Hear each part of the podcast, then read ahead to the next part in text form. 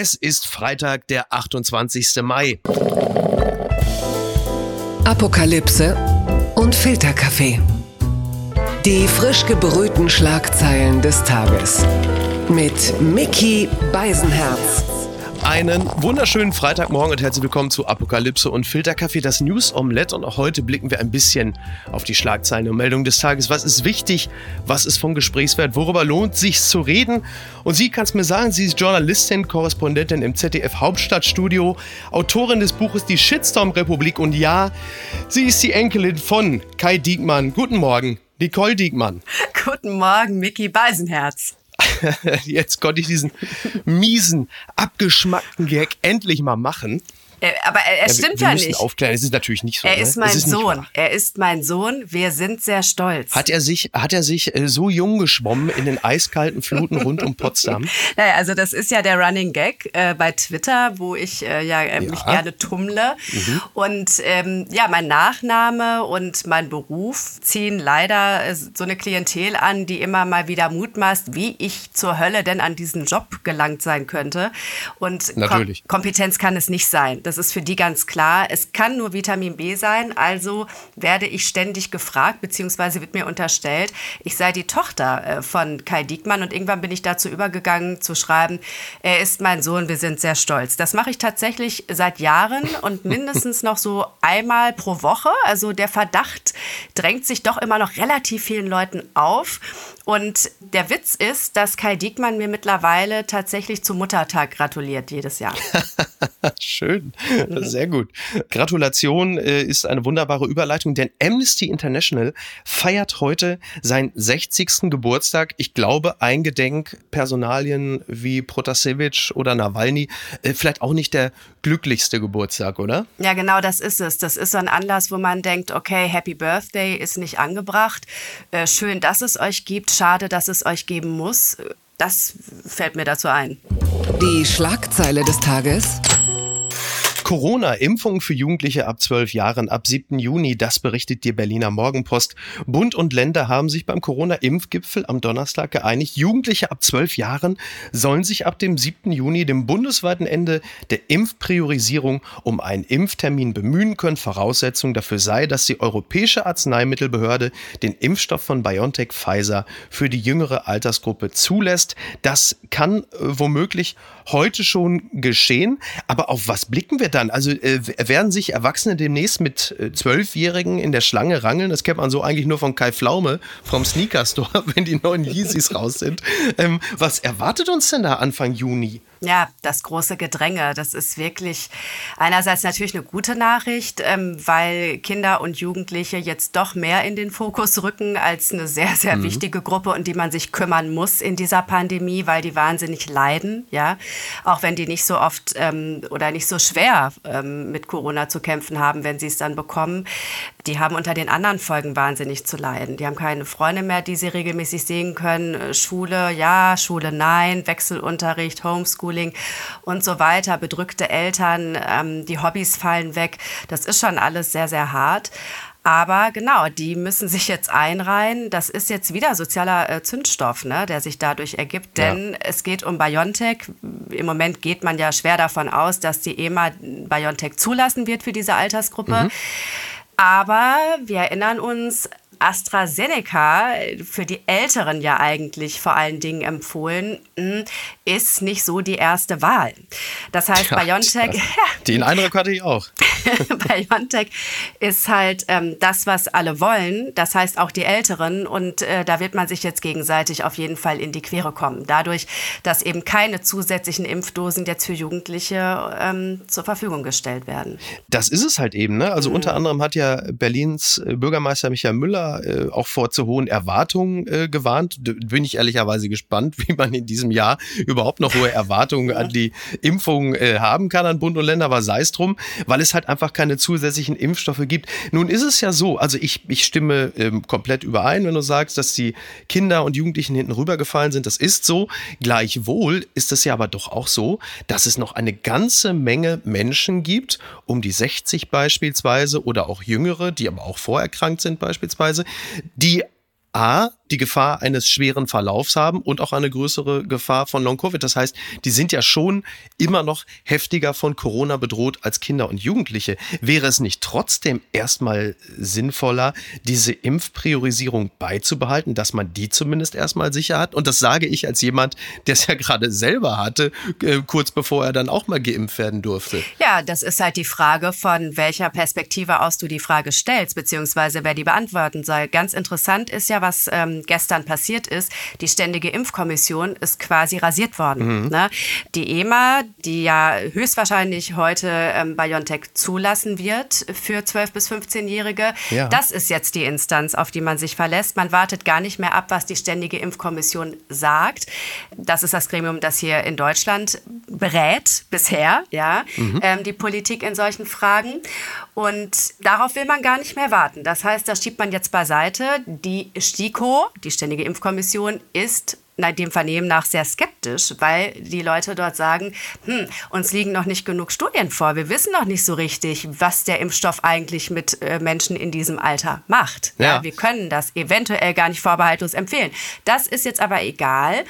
Es ist auch eine politische Entscheidung. Die Frage, finde ich, die über allem steht, ist, ist das noch eine Impfkampagne in erster Linie oder ist das eine Wahlkampagne? Es ist. Ach so, ja, okay. Ja, ja. Na, wir befinden uns in einem Superwahljahr. Wir erinnern uns, im September äh, wird gewählt. Ich erinnere mich auch, Carsten Linnemann, CDU-Wirtschaftspolitiker, mhm. hat vor ein paar Tagen noch der Welt gesagt, man muss sich nicht wundern ähm, als Union, wenn man die Wahl verliert, wenn noch ein Schuljahr unter den bisherigen Pandemiebedingungen beginnen muss.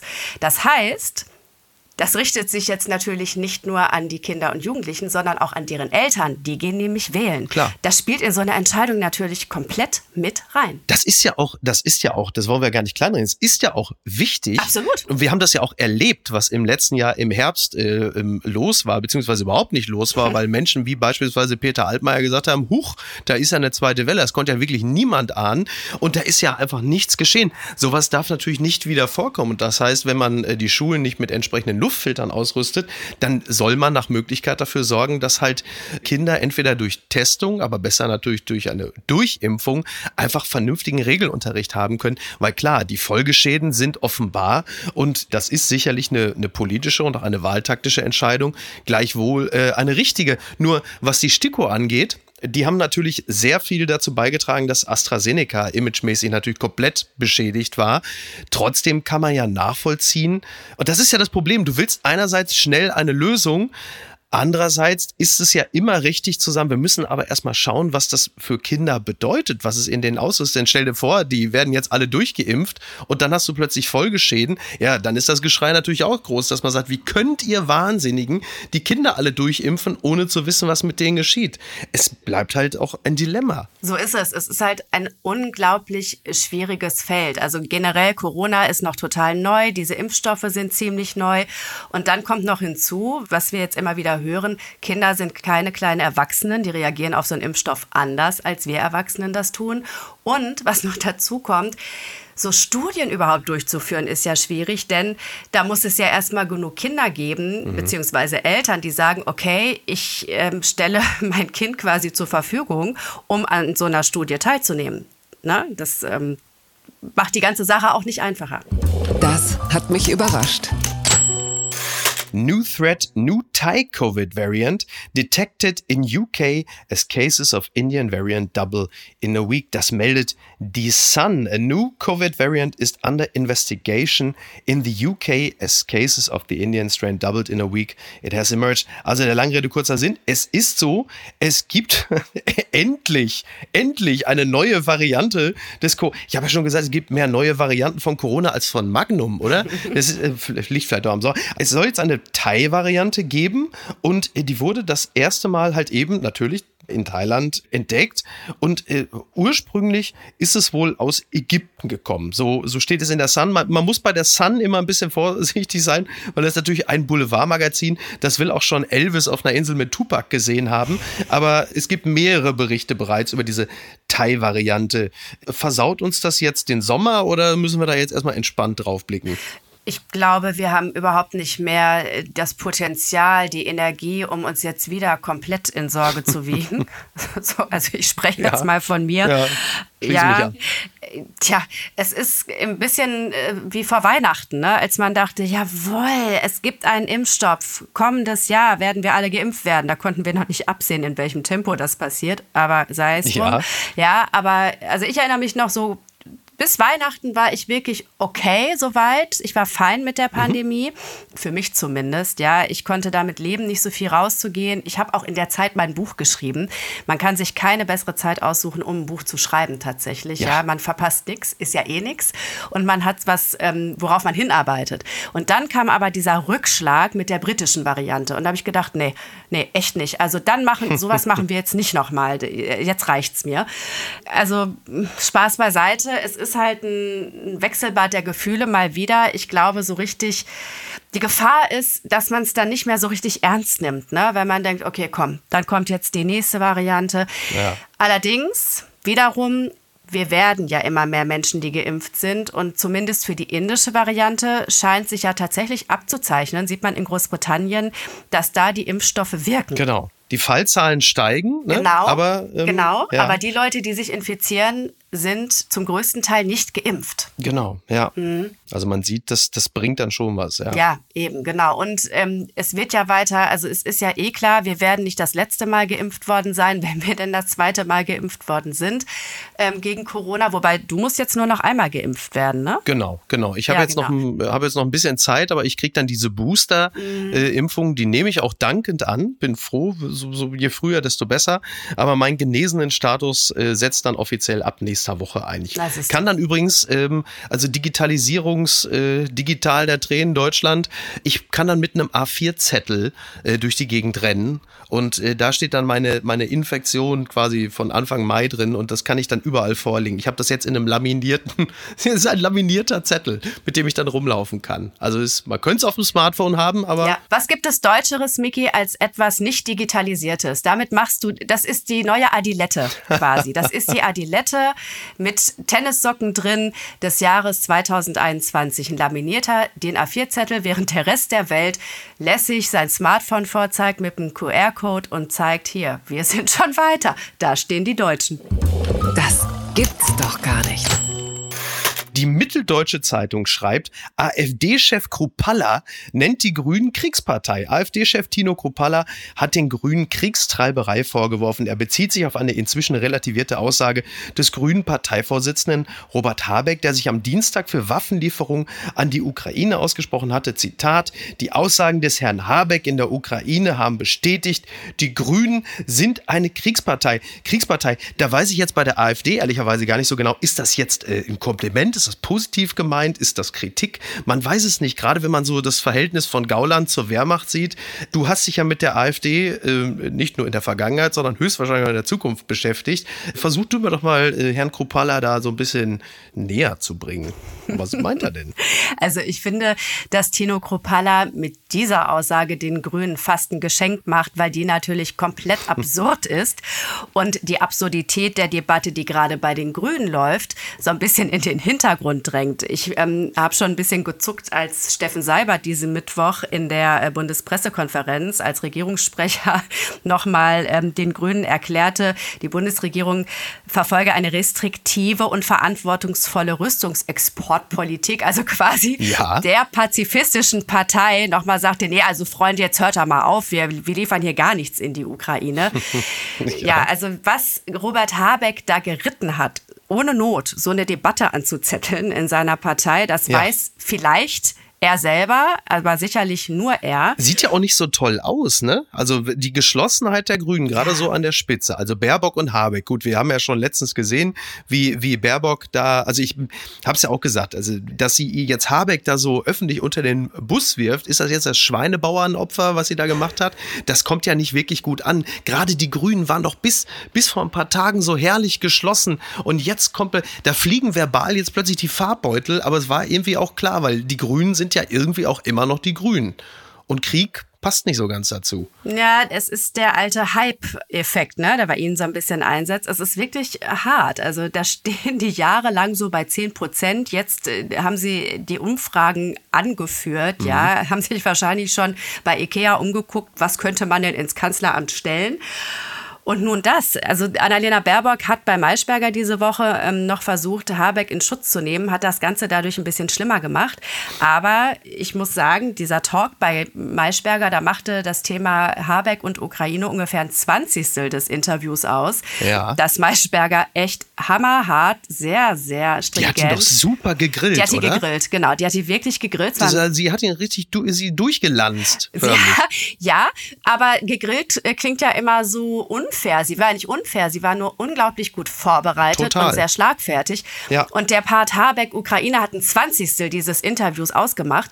Und ich würde mal sagen, zu 90 Prozent sah Annalena Baerbock in diesem Interview nicht gut aus. Fand ich auch, mhm. ja. Ich habe das ähnlich empfunden.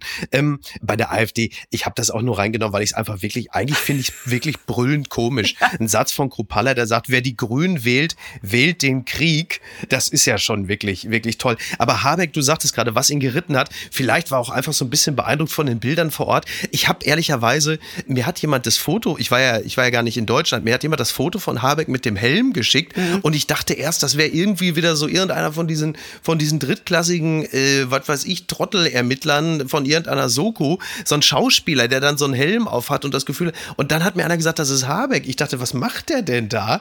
Und dann dieses Sinieren über Waffenlieferungen, dann sagt schon der erste, Moment mal, wie meinst du denn das? Ja, ich meine ja nur äh, äh, äh, Defensivwaffen. Dann sagt jemand, ja, aber Moment mal, das geht ja so auch nicht. Am Ende, ich glaube, wenn wir ihn morgen nochmal fragen, dann sagt er, entweder ist es ein Wagenheber, was er meint, oder Tupperdosen für die Feldstelle. Oder Pflaster. Ähm, Pflaster. Oder Pflaster. Mhm. Ja, aber nicht Pflastersteine, sondern Nein. Pflaster. Ja, also, ja, das ist jetzt halt einfach. Jetzt wird natürlich langsam die Herdplatte heißer gedreht und das wird ja noch lustig. Also wir haben jetzt fast Anfang Juni und äh, ja, ein paar Monate. Aber ne? die Herdplatte heißer gedreht hat in dem Fall eben Habeck. Ja, das ist ja das, das, das, krass, das Absurde an dieser Geschichte. Das war er alleine. Ja. Da hat kein anderer dran gedreht, nur er.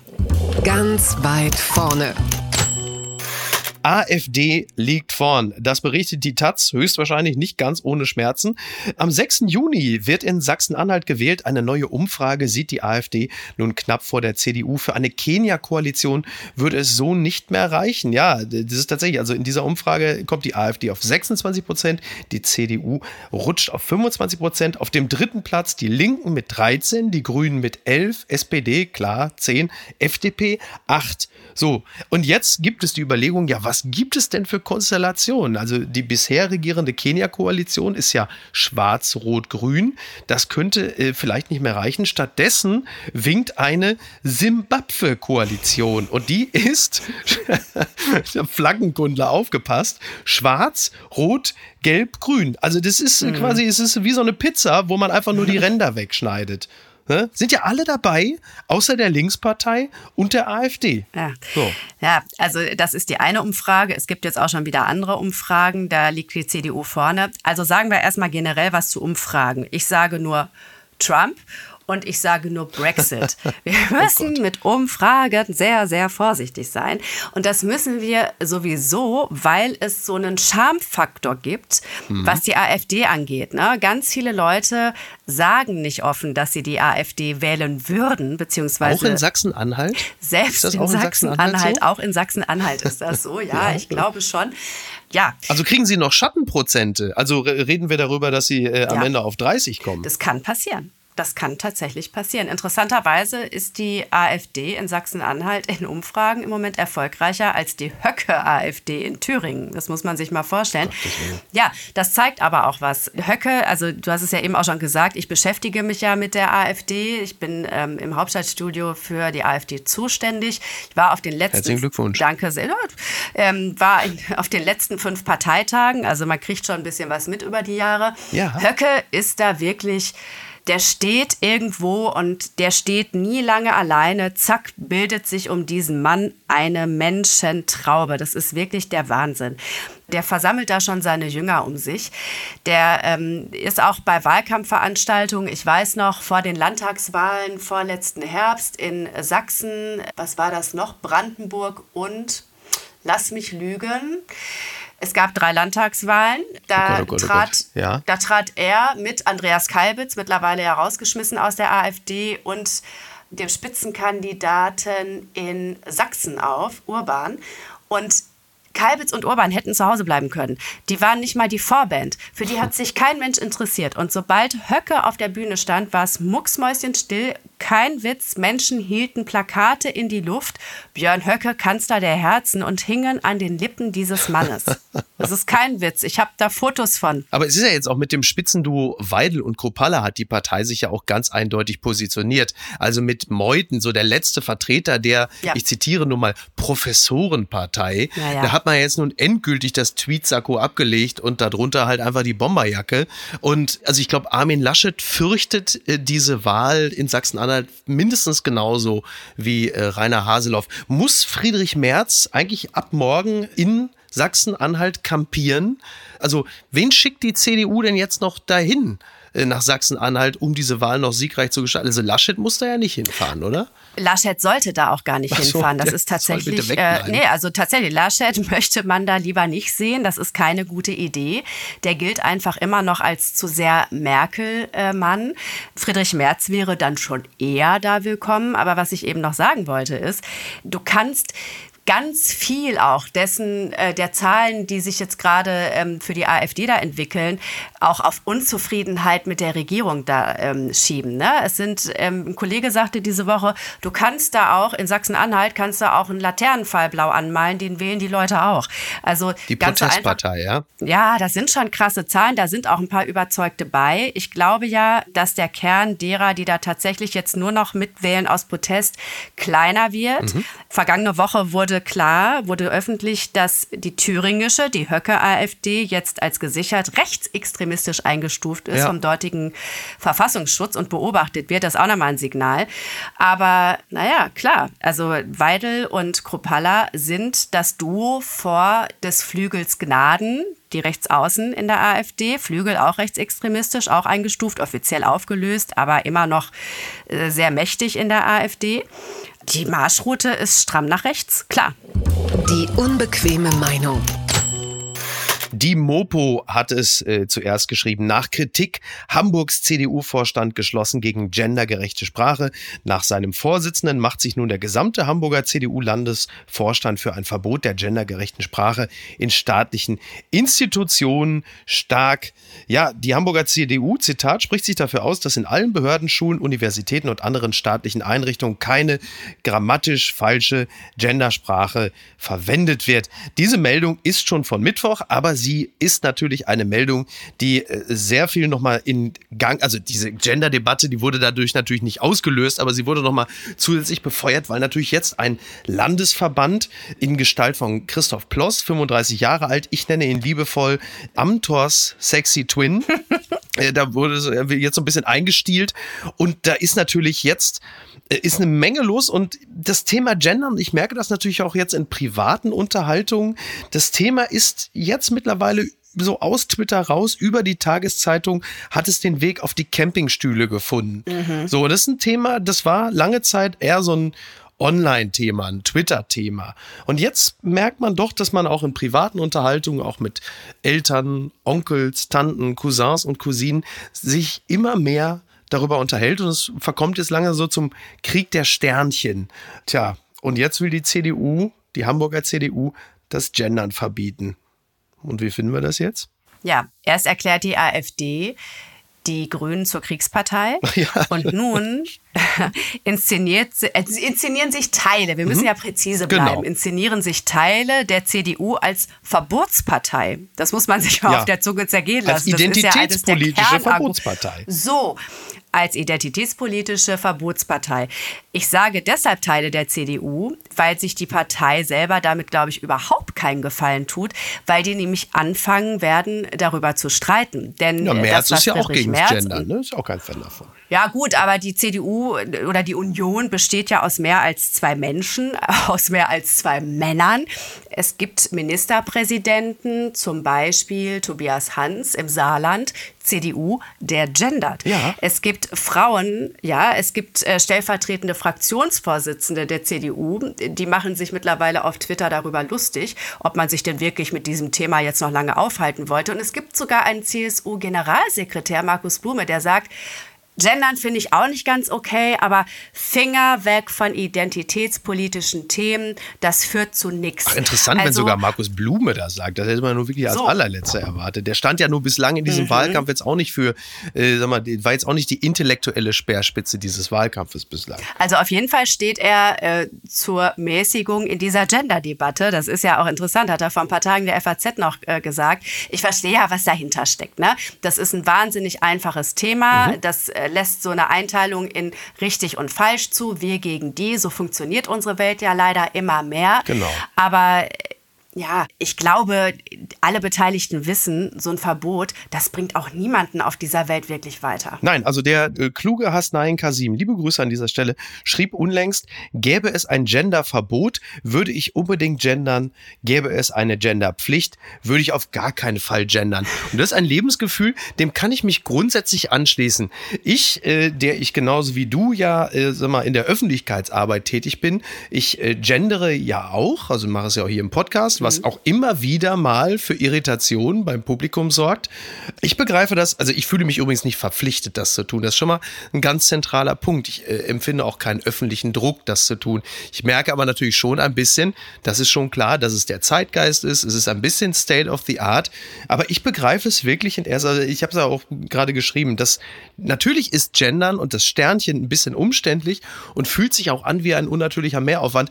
Aber das ist den anderen die Tür aufhalten ja zunächst einmal auch.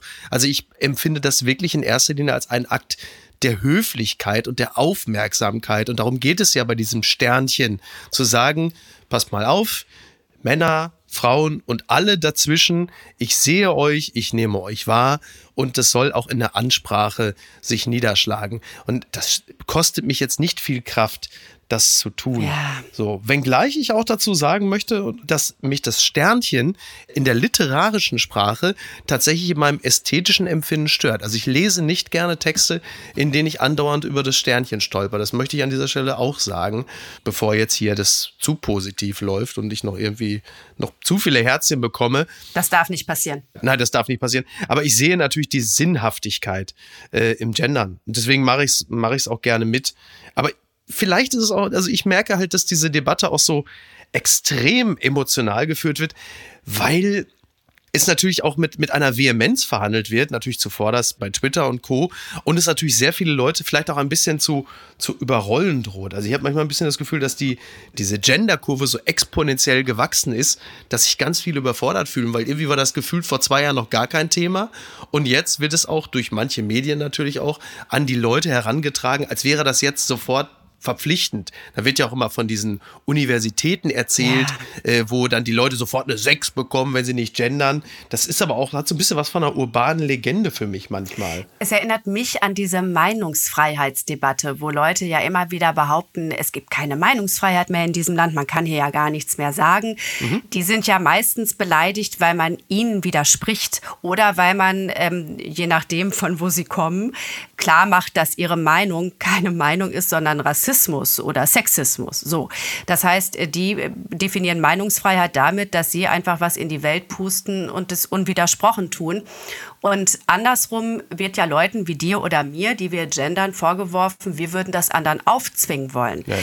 Ich bin gar nicht sicher, ob ich in ein, zwei Jahren noch gendere. Ich halte das für ein Experiment. Ja, ich finde das interessant. Ich finde so eine Brückentechnologie ist eine, eigentlich eine grammatische Brückentechnologie. Ist es eine Brückentechnologie? Hoffentlich kommen wir auch irgendwann mal an ein Ufer. Ja, und also ich glaube nicht, dass wir zurückgehen werden. Das ist jetzt irgendwie in der Welt und egal wie viel Häme man dafür bekommt und die bekomme ich zum Beispiel im Moment,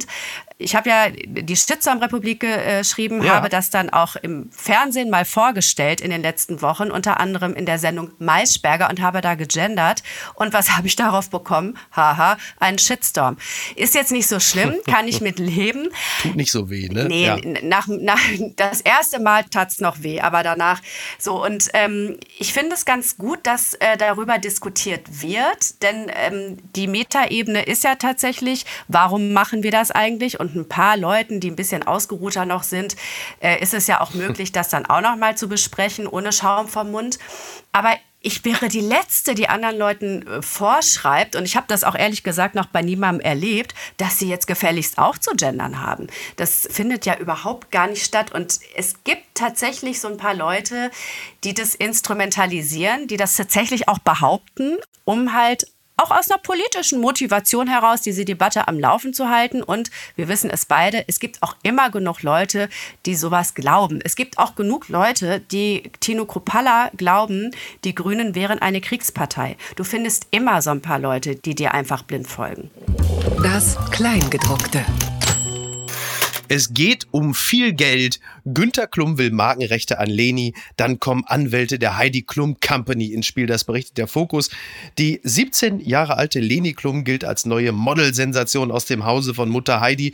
Doch wer finanziell von dem vielversprechenden Nachwuchs profitieren soll, ist offenbar noch unklar. Ja, der lange Rede kurzer Sinn. Also es kursierte ein Dokument im Internet und das heißt Unterrichtung über den Eingang eines Antrages auf Nichtigkeit. Das hatten offensichtlich die Anwälte von von Heidi Klum, Günther Klum geschickt. Der hat es dann gepostet, zeigte sich verwundert, denn äh, Günther Klum stellte im November 2020 einen Antrag auf Registrierung der Marke seiner Enkeltochter. Im März dieses Jahres wurde der Antrag bewilligt. Sämtliche Markenrechte in den Bereichen Kosmetik, Musik, Schmuck und Mode des Modeltalents liegen seitdem bei ihm. Ja, äh, mit Opa um die Markenrechte an der äh, Enkelin streiten. Also wer kennt das nicht, oder? Das kommt doch in den besten Familien vor, Nicole. Gerade du weißt ja auch, wie es ist mit den, mit den Markenrechten eines Nachnamens zum Beispiel. Jetzt also, bringt den Kai nicht auf dumme Gedanken. ja, der hat schon genügend dumme Gedanken gehabt. ähm, ich finde das ja faszinierend. Also du musst dir es ja wirklich vorstellen, Günter Klum, der hat ja jahrelang immer die Mädchen mhm. von Heidi Klum unter Vertrag genommen, mhm. sobald sie irgendwie aus der Sendung Germany's Next Topmodel raus waren. Das waren ja wirklich Verträge. Also da hätte selbst Clemens Tönnies gesagt, so kann man mit Menschen nicht umgehen. So, und dieser Günter Klum, der mittlerweile ja mit Heidi auch nicht mehr das beste Verhältnis pflegt, hat dann einfach mal gesagt, pass mal auf, Leni Klum, so ein Top-Name, da sichere ich mir mal die Magenrechte dran. Also ich, das, ich bin absolut begeistert von dieser totalen Dreistigkeit. Ja, dickes Eurozeichen im Familienwappen. Ja, aber wirklich, ne? Also ja. vor allen Dingen weiß man doch auch, also Heidi Klum ist ja jetzt ihrerseits jetzt auch nicht gerade ein Ausbund an Empathie und Warmherzigkeit. Also wann lässt sie äh, den Flieger von Günter Klum mit einer Mick runterholen? Das kann ja im Grunde genommen nicht mehr lange dauern. Vielleicht haben wir auch Glück gehabt, dass wir in dieser Familie jetzt äh, nicht in irgendeiner Art und Weise involviert sind. Eine Sache fand ich übrigens noch toll, dass also Günter Klum sich nicht nur den, den Namen Leni Klum und alles gesichert, sondern übrigens auch den Kosenamen von Leni. Der ist nämlich Mausekatze. Den hat er auch sich sichern lassen. Also das ist äh, weit entfernt von der Rama-Familie. Gehört der Name Mausekatze nicht Mörtel Lugner? Ist das nicht normalerweise eigentlich immer der Spitzname für irgendwelche Freundin? Bin gänzlich verwirrt. Ich sehe, du bist auch, du, ich sehe, du bist sprachlos. Jetzt habe ich dich doch noch, ich konnte dir mit Krupalla und allen konnte ich dir kommen, aber Günther Klum, der macht dich sprachlos, Bei den Klums hört der Spaß wirklich auf.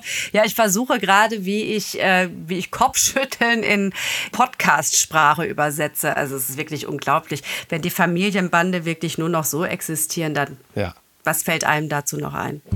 Gewinner des Tages.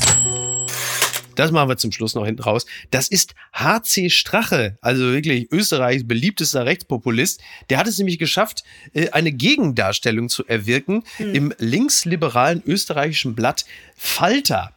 Und das ist wirklich toll. Also ich zitiere nur, ja, ich zitiere nur. Gegendarstellung. Heinz-Christian Strache begehrt die Veröffentlichung folgender Gegendarstellung. Sie verbreiten auf ihrer unter äh, Falter.at abrufbaren Website seit dem bla bla bla bla in einem Artikel mit der Überschrift Folgende Waffen hätte ich gerne über Heinz-Christian Strache die Behauptung, dieser habe aus Angstgetriebenheit zum Schutz bei Auftritten ein Eigenurin-Amulett sowie eine geweihte eiförmige Messingschale in seiner Unterhose getragen. So, und jetzt kommt's. Diese Tatsachenmitteilung ist insoweit unrichtig, als Heinz Christian Strache weder jemals ein Eigenurin-Amulett noch eine geweihte eiförmige Messingschale in seiner Unterhose zum Schutz bei Auftritten getragen hat. So, das ist doch schön, dass wir das auch mal geklärt haben. Also, Eigenurin, das ist es nie gewesen.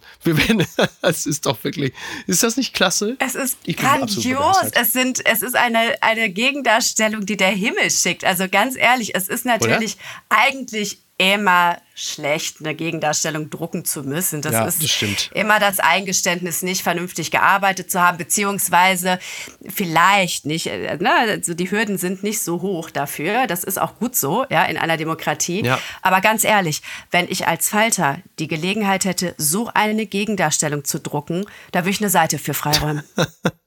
ja, aber wirklich. Oh Gott, es ist oh so entlarvend. Es ist wirklich entlarvend. Aber es ist auch toll und wir sind dankbar, dass es, dass dafür kann ich mir dies, kann ich mir heute sogar die Post vom Wagner sparen. Nicole, ich danke dir ganz herzlich. Das war äh, ganz toll und sehr erhellend und ich würde mich sehr freuen, äh, wenn du wiederkommen würdest. Ja, sehen wir uns morgen. Ja, von mir aus bitte, bitte, wenn du das antun willst. Morgen ist, morgen ist bereits Wochenende und ja. Hochwaltraud lockt. Ich möchte es nur gesagt haben. Also Außengastronomie nach zwei Wochen macht jetzt ab morgen, ergibt es vielleicht tatsächlich mal einen Sinn. Vielleicht kann man so dieses Jack Wolfskin-Drama dann auch mal endlich beenden. Das wäre ja schön, oder? Ich möchte äh, als Fräulein Rottenmeier zum Schluss hier noch aufkreuzen. Ja. Ich habe diese Woche mit einem Arzt gesprochen. Es ging ums Thema Impfen. Und äh, der sagte zu mir, Jetzt ist die Zeit, wo die Leute sich anstecken, weil jetzt werden sie leichtsinnig. Jetzt ist die Außengastronomie offen. Also mein Tipp fürs Wochenende, Vorsicht! Alles klar, sehr gut. Kann ich als Genesener, äh, da scheiß ich drauf mit Anlauf. So, also allen anderen und natürlich auch dir ein schönes Wochenende. Mach's Danke. gut. Bis denn. Ciao. Ja, und wenn das noch nicht geschehen ist, dann kann ich euch natürlich nur herzlich bitten, unseren Podcast zu abonnieren auf der Plattform eurer Wahl, um bloß keine Folge zu verpassen. Das könnt ihr machen auf Apple, Spotify, Amazon und auf allen anderen Anbietern. Das würde ich, das würden wir euch hoch anrechnen. Apokalypse und Filtercafé ist eine Studio Bummens Produktion mit freundlicher Unterstützung der Florida Entertainment. Redaktion Niki Hassania. Produktion Laura Pohl. Ton und Schnitt Niki Franking. Neue Episoden gibt es jede Woche montags, mittwochs und freitags, überall, wo es Podcasts gibt. Stimme der Vernunft und unerreicht gute Sprecherin der Rubriken Bettina Rust.